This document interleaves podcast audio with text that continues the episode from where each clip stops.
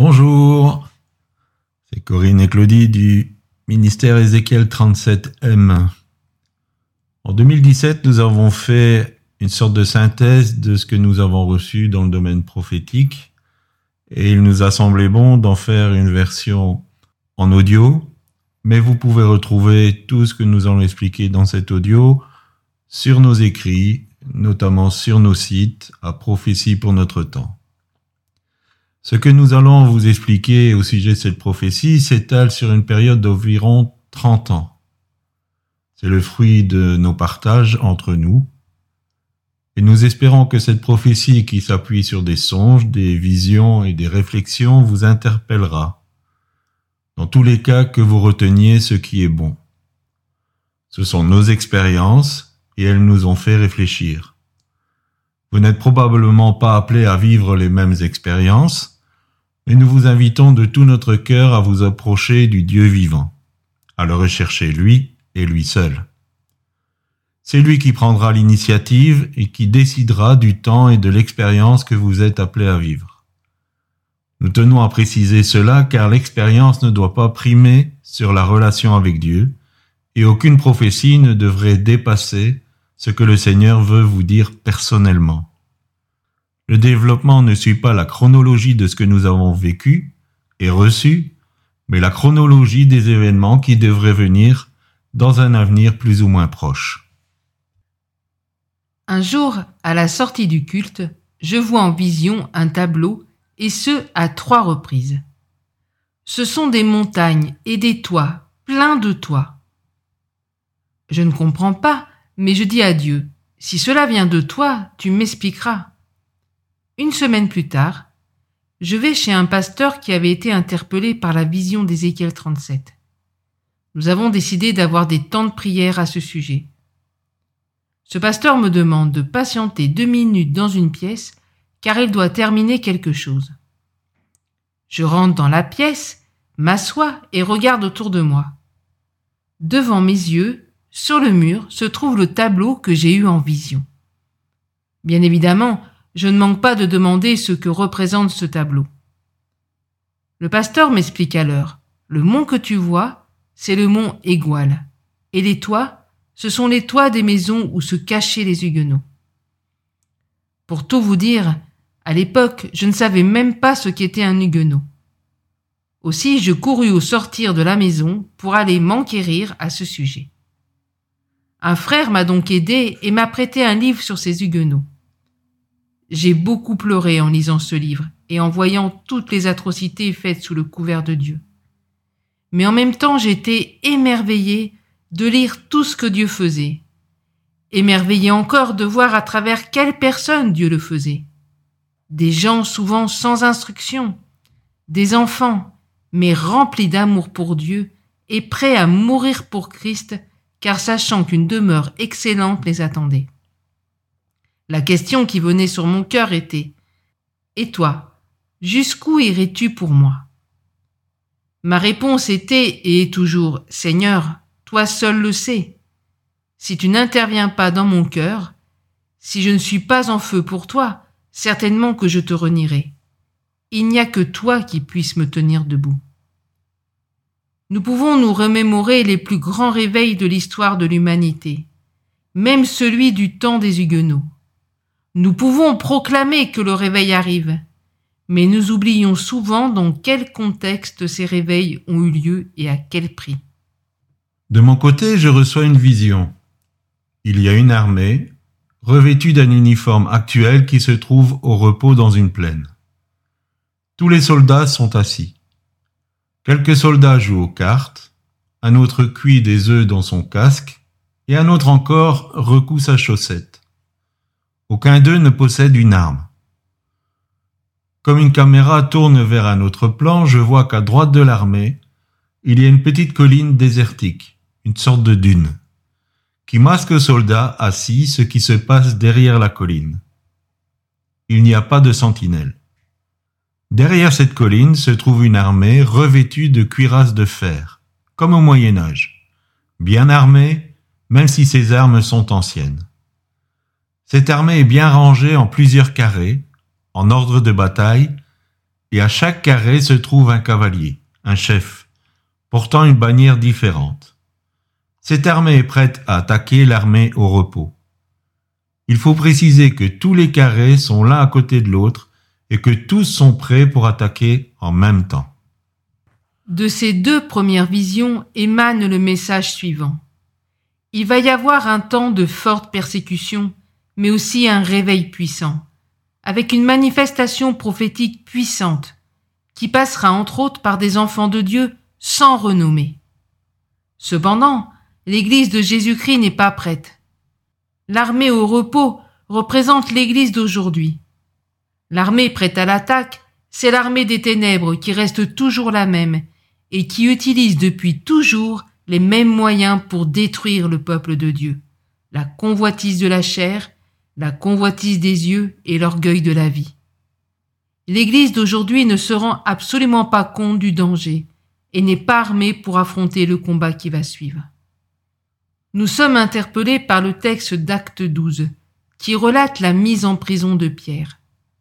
Beaucoup d'enfants de Dieu sont comme Pierre. Ils sont enfermés, entourés de soldats romains, puissance démoniaque, qui les empêchent d'entrer dans leur destinée avec Dieu. La parole de Dieu leur est envoyée pour les réveiller d'un sommeil qui peut les amener à la mort, les inviter à se lever afin que leur chaîne tombe, les inviter encore à reprendre ce qu'ils ont laissé entre les mains de l'ennemi, à savoir les sandales, leurs ailes, la ceinture, une vie consacrée à Christ, vécue dans la vérité et sans compromis, et leur manteau, onction et don spirituel. C'est le temps pour les enfants de Dieu de se lever et de reprendre ce qu'ils ont laissé entre les mains de l'ennemi et de ranimer le don qu'ils ont reçu. Un jour, alors que je me tiens devant Dieu, je reçois la vision d'un gros nuage noir, un nuage effrayant. Je ne sais l'expliquer avec des mots, mais c'est comme si une voix me disait Ce nuage arrive sur l'Europe et particulièrement sur la France. Nuage de forte oppression et de persécution. Bien des années plus tard, nous recevons ensemble ce qui suit. Nous pourrions penser que nous sommes aujourd'hui dans des temps d'abondance spirituelle et que cela va perdurer. Dieu ne fait rien sans en parler à ses prophètes et actuellement, son message à travers la bouche de plusieurs d'entre eux, c'est que des temps difficiles arrivent. Ces temps difficiles ne seront certainement pas que d'ordre matériel, mais ils seront aussi oppression et famine spirituelle. Ce que nous avons besoin, c'est d'emmagasiner en nous, tant que nous en avons la possibilité, la parole de Dieu et de retrouver une véritable intimité avec le Saint-Esprit. C'est le seul moyen de pouvoir tenir dans ce temps d'oppression et de disette spirituelle, et de pouvoir partager cette semence avec le monde qui ne connaît pas Dieu et qui sera lui aussi terriblement affamé de vérité. Je reçois un songe. Je suis au sommet d'une montagne et je vois en bas de celle-ci plein de personnes affairées à diverses occupations ou à des divertissements. Tout à coup la terre tremble, une fois, puis deux, et je sais qu'un troisième tremblement de terre va avoir lieu et qu'il sera fatal pour tous. Il n'y a plus rien à qui ou à quoi s'accrocher, si ce n'est à Jésus. Nous nous sommes accrochés à de nombreuses choses et avons pour beaucoup d'entre nous de nombreuses béquilles. Celle-ci s'appelle travail, possession et biens matériels, voyage, popularité et même ministère. Toutes ces choses qui ne sont pas forcément mauvaises en soi ont pris progressivement la place de Dieu dans nos vies. N'attendons pas que la terre tremble pour les lâcher au pied de la croix et ressaisir la main de notre Seigneur Jésus. Nous sommes interpellés également par le texte d'Acte 27. Un bateau quitte le port en croyant être maître de son destin. Une grande tempête arrive. Ils jettent leur cargaison à la mer. Ce qui pourrait représenter les choses qui ont trop de poids dans nos vies et qui nous ralentissent. Cela peut être notre religiosité, notre raisonnement cartésien, notre matérialisme, notre savoir.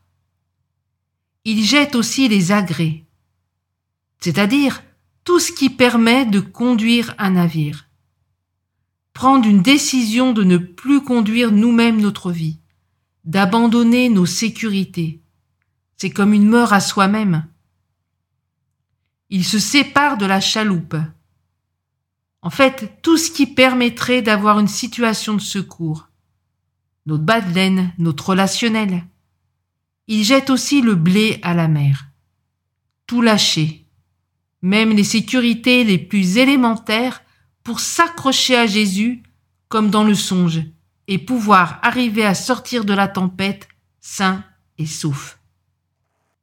Je reçois un autre songe. En voici quelques extraits. Une mer calme, mais dans une nuit sombre. Des gens dans la mer s'accrochant à des morceaux de débris de bateaux. Ces gens arrivent ainsi à flotter sur l'eau. Certains sont à bout de souffle, prêts à mourir. Pour d'autres, c'est trop tard.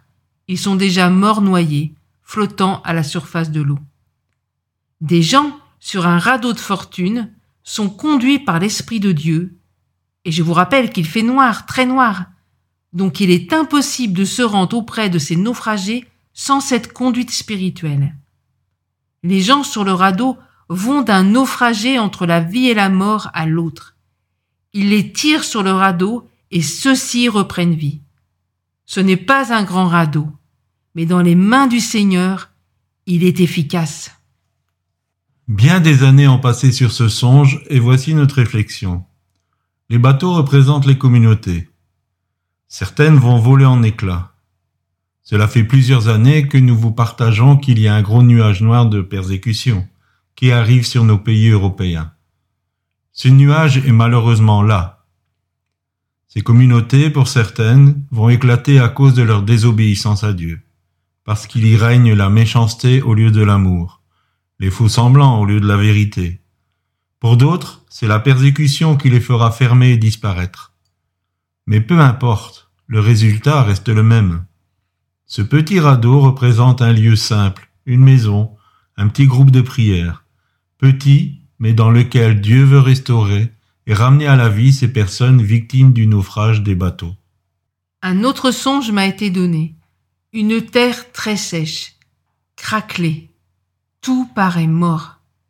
Pourtant, à un moment donné, je vois des vers remonter à la surface par les crevasses. Il y a des cloches d'église qui sonnent. Une pluie arrive, d'abord fine, puis progressivement, cette pluie devient torrentielle. La présence de Dieu est très très forte. C'est merveilleux. En fait, en apparence, tout semble mort. Mais ce n'est pas le cas. Certes, la vie est souterraine, mais bien présente, et prête à sortir au moment où la gloire de Dieu se manifestera. Ézéchiel 37, et vous pouvez en lire la vision aussi sur notre site dont nous donnerons l'adresse en fin de cet audio. Ézéchiel 37 prend tout son sens. Après ces événements douloureux, l'Esprit soufflera des quatre vents pour rassembler une grande armée qui se tiendra debout jusqu'à la fin. Pour synthétiser, nous le disons souvent, nous sommes dans Ézéchiel 37, verset 0. Juste avant ce moment terrible où il ne reste qu'une vallée d'ossements desséchés. Nous avons sur nos cœurs qu'un gros nuage noir est sur notre pays, qu'il va y avoir un temps de forte persécution, et cela peut prendre diverses formes. Un temps où tout semblera mort. Cependant, au moment donné par Dieu, la vie de Dieu sera manifeste et d'une façon incroyable. Dieu va faire lever des personnes, enfants, adolescents, personnes de tout horizon, pour manifester sa gloire. Peut-être cela sera dans un temps où nous dirons, comme dans Ézéchiel 37, Notre espoir est mort, nous sommes perdus. Un temps où nous reconnaîtrons que nous sommes pauvres, aveugles et nus, et que nous avons désespérément besoin de Dieu. Nous paraissons pour être vivants, mais qu'en est-il réellement? Nous avons besoin de reprendre feu pour notre Dieu, de vibrer au diapason de son cœur, de retrouver notre premier amour pour lui. Nous avons facilement tendance de nous voiler la face. Nous sommes bien. Nous sommes spirituels. Nous voulons de la nouveauté, du fun. Nous aimons être bercés par des paroles qui disent que le réveil arrive sur notre pays, que tout va bien aller. Serions-nous comme au temps de Jérémie? Le Seigneur nous dit à chacun, recentre ta vie sur moi, car les temps qui arrivent vont être difficiles. Prépare-toi. Ne te centre plus sur toi, sur ton épanouissement personnel, sur ton ministère, sur ton prophétique, sur ton... Mais concentre-toi sur moi et sur moi seul. Ne regarde plus à droite ni à gauche, ne te laisse plus emporter à tout vent de doctrine, ne recherche pas l'expérience, mais recherche moi dans le lieu secret. Écoute-moi quand tu médites la parole, et je te parlerai. Enracine-toi en moi. Même si ce tableau paraît noir, nous voulons vous encourager. Vous faites partie de l'armée de Dieu. Ne restez pas assis. Levez-vous, quitte à abandonner certaines de vos activités qui vous absorbent. Reprenez votre uniforme comme Pierre dans la prison. Reprenez votre arme et vous ne serez plus pris au dépourvu par l'attaque de l'ennemi. Mais vous serez de ceux qui seront sur le radeau, conduits par le Saint-Esprit pour relever ceux qui seront tombés. Vous serez de ceux qui sortent de terre pour accueillir la pluie torrentielle du réveil de Dieu. Vous serez de ceux qui prophétisent comme Ézéchiel le relèvement des eaux desséchées. Voilà, merci de nous avoir écoutés.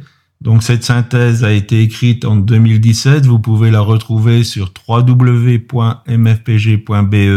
à la rubrique Prophétie pour notre temps.